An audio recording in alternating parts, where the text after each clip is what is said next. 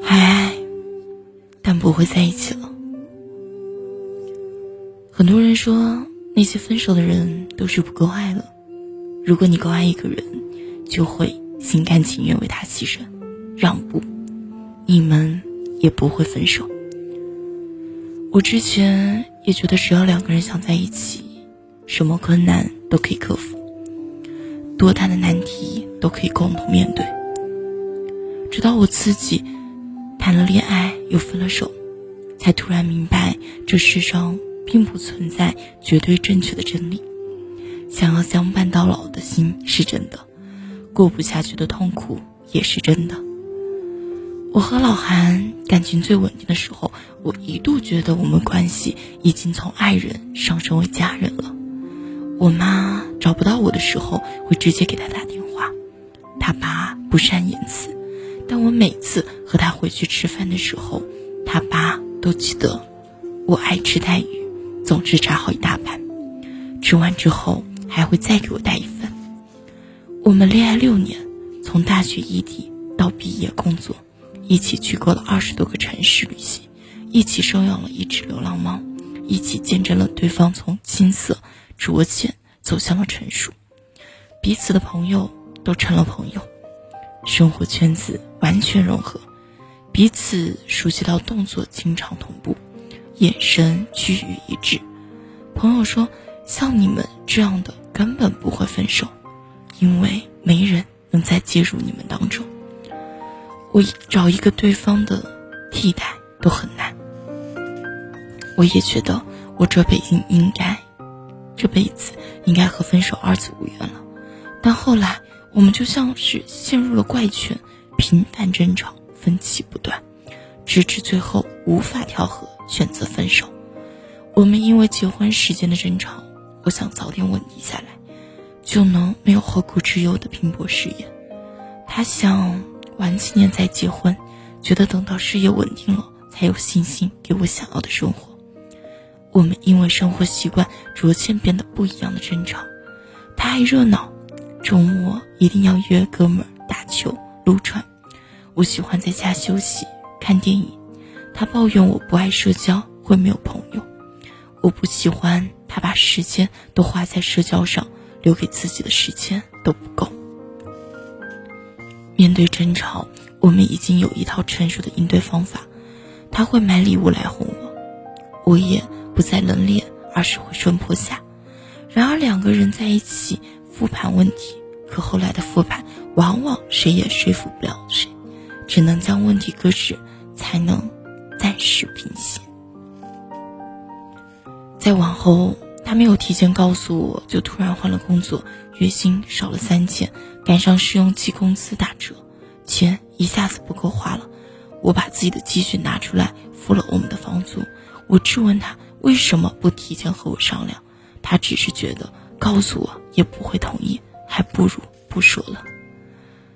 又过了一阵子，我和朋友们聚餐，吐槽他换工作不和我说。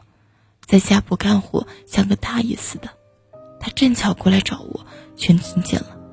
两个人站在饭店门口吵到声嘶力竭，感情好像受到了诅咒。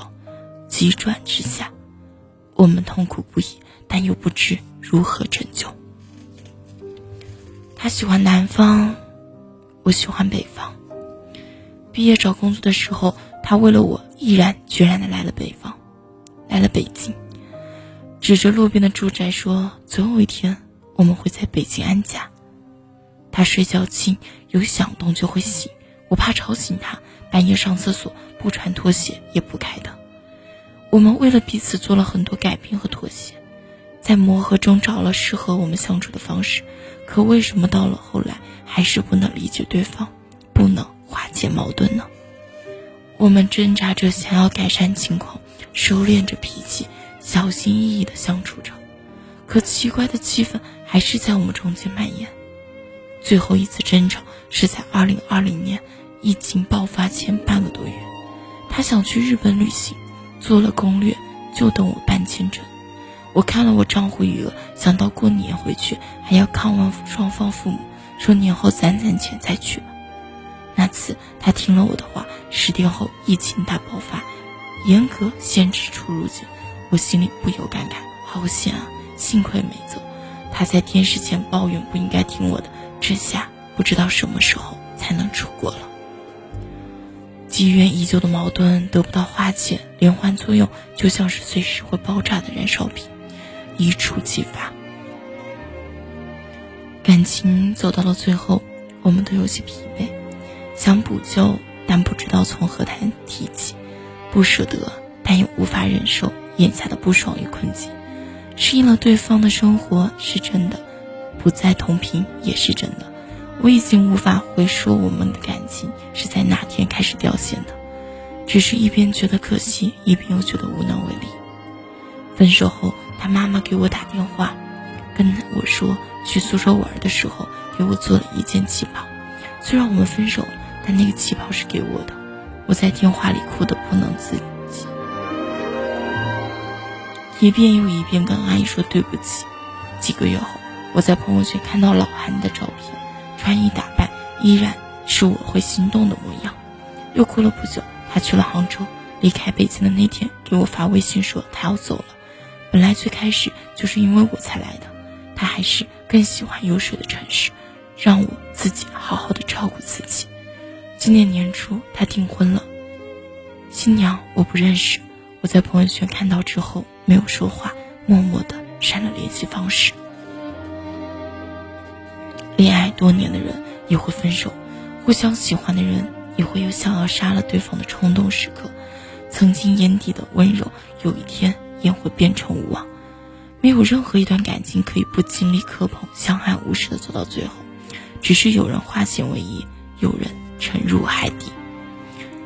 怪缘分作祟也好，怨运气差劲也罢，就是有些人不能相伴到老的。对于分手的人来说，任何原因都可以成立，任何理由都可以当真。我好难过，可我没有办法。我好想洒脱的说一句“祝你新婚快乐”，可我做不到。站在他身边的人本该是我的，可到头来，我们之间只剩下回忆。亲爱的听众朋友们，不知道当我给大家分享完这样一篇文章，还爱但不会在一起了。听完之后有什么想说呢？就可以在下面去评论和留言了。如果大家喜欢我，的话，也可以关注我，同时在微信公众号中搜索“独家闺蜜”，每天晚上的二十点三十分，我们相约“独家闺蜜”，不见。不散，晚安，好梦，拜拜。